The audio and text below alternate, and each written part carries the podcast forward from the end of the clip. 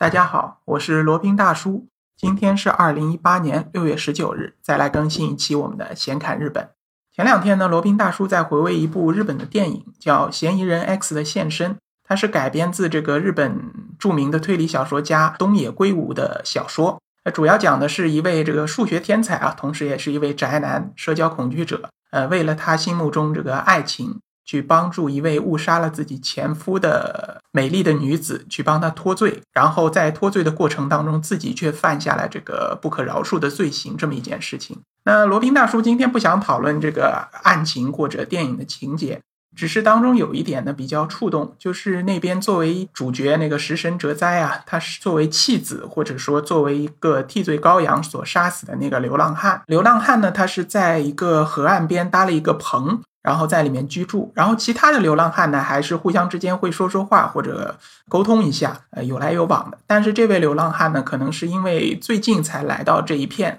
说没有什么互相之间没有什么沟通，没有什么群体关系，所以就被这个食神哲哉呢作为了一个加害的对象。那今天呢，就想讲一讲这些流浪汉的事情。呃，在日本呢，流浪汉叫被称为叫 homeless，就是英文 homeless 的。音译这个流浪汉，首先啊，首先这个流浪汉他是怎么会成为流浪汉的呢？呃，在日本呢，他们是有各种各样的原因，有一些那个组织或者个人嘛，也对他们会做了一些采访，他们说出来的也是五花八门的原因啊。有一些呢是这个工作丢了，被解雇了以后呢，找不到后续的工作，然后也交不起房租，被房东赶出来了，只好成为了流浪汉。那有的是因为这个也是被解雇了，然后资助自己生活的父母呢，这个去世了，然后也没办法，这个买的房子因为还不起贷款被收掉了，所以也成为了流浪汉。有的是那个投资失败，或者说是挪用公款。或者说是这个和家族断绝了关系，就没有收入了，成为了流浪汉。那有的呢，就是因为自身的原因，或者因为受教育程度的原因，他没有没有办法找到这个长期的或者正式的工作，只能打零工为生。那一旦零工没有了，或者说这个没有固定的收入话呢，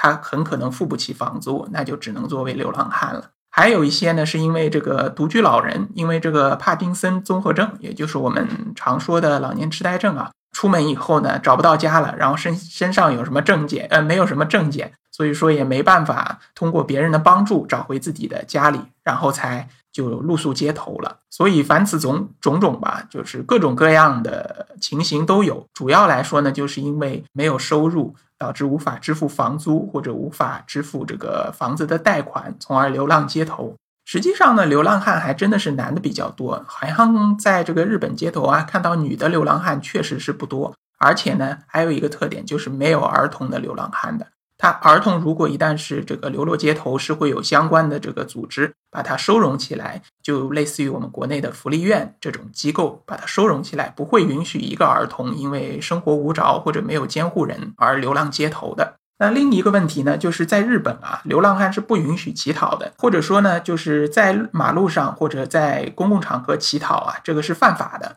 日本有一个法叫轻犯罪法，它是规定你自己乞讨也是不行。然后，如果你利用这个儿童或者利用残疾人来乞讨，这个是属于这个比较重的罪行了。总而言之呢，就是说乞讨是不允许的。所以在日本，即使你看到不少的流浪汉，但是他们没有一个人会是像在国内，或者说像其他的美国啊、加拿大或者其他一些非发达国家会有这样乞讨的行为，因为这样实际是犯罪的。而且呢，这些流浪汉呃，大部分其实也都是生活无着的那种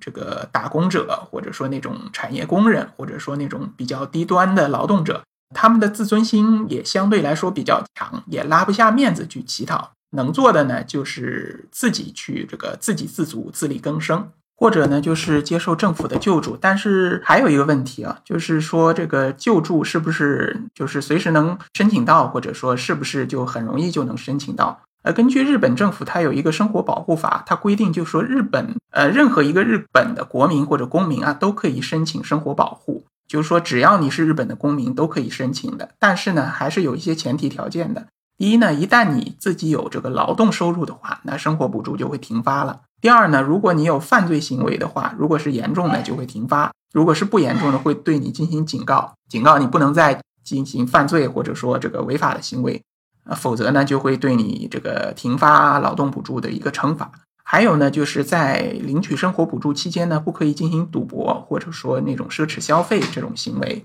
还有呢，这个生活补助，这个这一点是最重要的。生活补助的发放对象啊，是要要有一个固定的居所的。如果没有居所的话呢，如果你领这个补助，你就会被政府强制的送到一个补助人收容所进行一个集体生活。那对于流浪汉来说，可能他们平常也是自由散漫惯了嘛，要他们进行这种集体生活。呃，根据统一的这个时间来进行这个作息，可能也不是太习惯，所以大部分的流浪汉呢，情愿不领这个政府的补助，也也要自己在外面这个过比较自由的生活。所以说呢，对大部分的流浪汉来说，他们还是需要自力更生，自己去挣钱的。他们主要的一个收入来源呢，主要还是这个捡垃圾，然后回收这些垃圾去卖一点钱。日本呢，它这个路上大家都知道非常干净。行人啊，或者这些人呢，都没有什么扔乱扔垃圾的习惯，所以说你去沿街的捡这些垃圾啊，其实很难去捡到，或者说也只能捡到一两个。只有在那种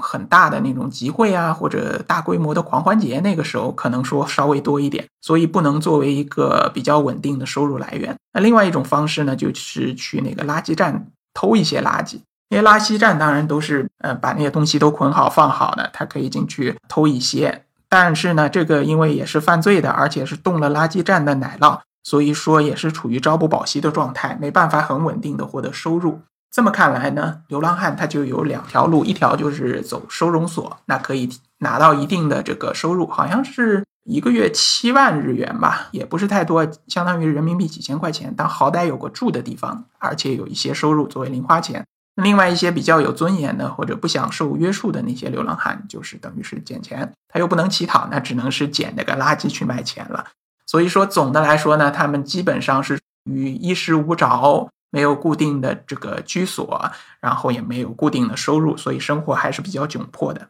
那再说一下这个流浪汉聚居的地方啊，流浪汉呢主要是聚居在以东京为例啊，聚居在这个一条河的两边，叫于田川。它的河的两边的河岸，他们一般会搭一些窝棚，或者用纸箱搭一些这个简易的窝棚啊，作为他们的一个一个居所。为什么可以这样呢？因为就是说河的两岸啊，河的两岸一般是属于这种三不管地带，或者说警力配备的比较少。因为河两岸的建筑，两岸的建筑呢是归各个区所管理，然后河岸上的这个设施呢，就河岸边的这些设施。是属于这个国土交通省下属的这个水管理保全局管辖的，所以说呢，河岸这一部分它是属于这个比较暧昧的一块区域，比较三不管的。那个各个区的警察理论上也不会去河岸这边执法，然后河流巡警呢，因为这个地方比较大，这个河比较长嘛，所以也不会特别来管，呃，从而导致了在这个于田川两岸的这些地方呢，成为了一些流浪汉的聚居地。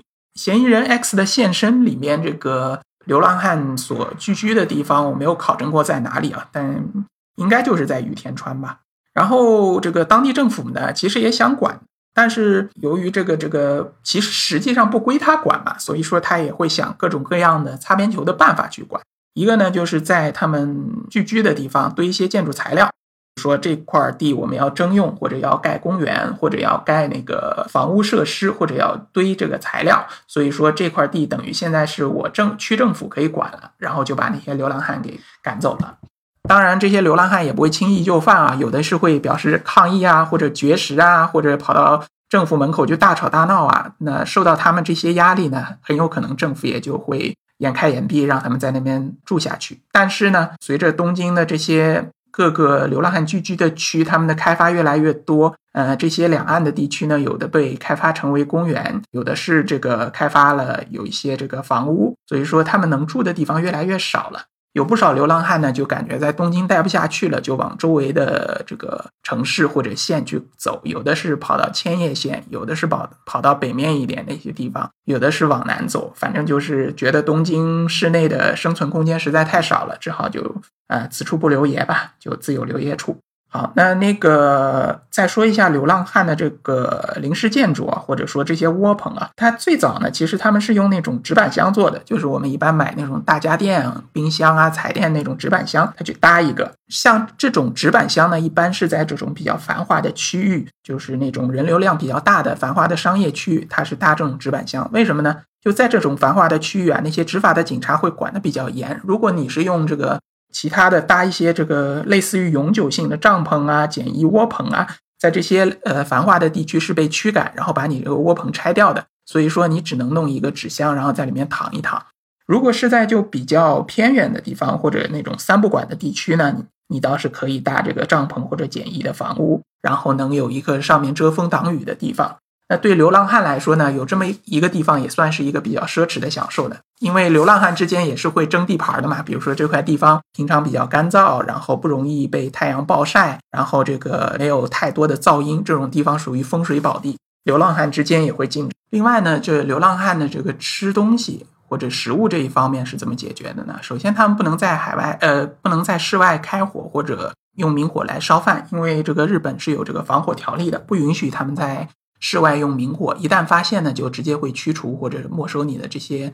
呃做饭的这些用具。所以说呢，他们最常见的一些食物的来源呢，就是去便利店那个门口的垃圾桶去翻别人吃剩的或者扔掉的那些食物。有一些呃，大部分的便利店呢都会有这样的规定，比如说食物超过了一定的期限呢，就不允许再卖了，就直接扔掉。它先是这样，就靠近过期的期限呢，就打折卖，对折或者说两三折，很便宜的卖。如果实在再卖不掉呢，就只能处理掉，呃，扔到垃圾桶里去了。那流浪汉呢，就基本是盯着这一块儿，去里面有可能还会翻出一些非常好吃的那些盒饭啊、馒头啊，或者甚至有可能会有炸鸡啊这些，对他们来说，这个也是非常美味的一餐了。那除开这些呢，有的时候收呃那个志愿者还会给他们提供一些热食，提供给他们一些餐饮的服务。当然，如果实在扛不住了，也可以去流浪汉流浪汉收容所，也可以有一些饭吃的。但是要冒着风险，被有可能被他们扣下，要求你这个就待在这儿吧。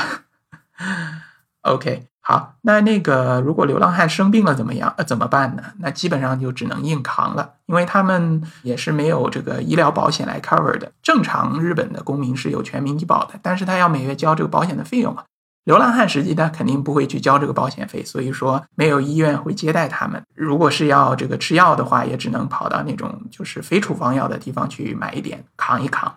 如果是真的是那种大病的话，那就只能听天由命了。实际上呢，日本的流浪汉和世界各地的也都差不多，除了他们不能乞讨以外，都是过着这种生活比较飘摇、衣食无着的这样的生活。但有一点不同，他们的这个犯罪性比较低，所以说如果在日本看到流浪汉呢，你不用太害怕，他们一般是很少有攻击性的，也很少有这样的犯罪行为。看到暴力团可能还要多这个多防范一下，流浪汉一般不会有这样的极端的行为。好，那今天就讲了一下在日本的这个流浪汉 homeless 他们的一些简单的情况。好，那今天的闲侃日本呢就先到这里，我们下期再聊。接下来是罗宾大叔的广告时间。罗宾大叔可以提供如下的收费服务，包括日本自由行、深度游的定制服务，以及日本经营管理移民的咨询办理服务，包括经营管理移民 DIY。经营管理企业托管安心服务，购入旅馆经营托管安心服务，以及赴美生子、赴加生子的咨询服务，赴美生子城市签的代办服务，以及美国、加拿大十年旅游签证的代办服务。还有呢，就是希腊购房移民服务，也叫希腊黄金签证项目，二十五万欧元希腊买房送一家三代绿卡，还有瓦努阿图绿卡捐赠项目。瓦努阿图入籍捐赠项目是全世界最经济、最快、最省心、最没有移民间的移民项目。以上所有的服务和罗宾大叔特别独家干货，都可以在罗宾大叔的个人官网三 w 点罗宾大叔的全拼点 com 上看到。您也可以添加微信八二七四七九七零八二七四七九七零，向罗宾大叔本尊咨询服务详情。添加时请注明获知微信号的渠道和咨询的内容，谢谢大家。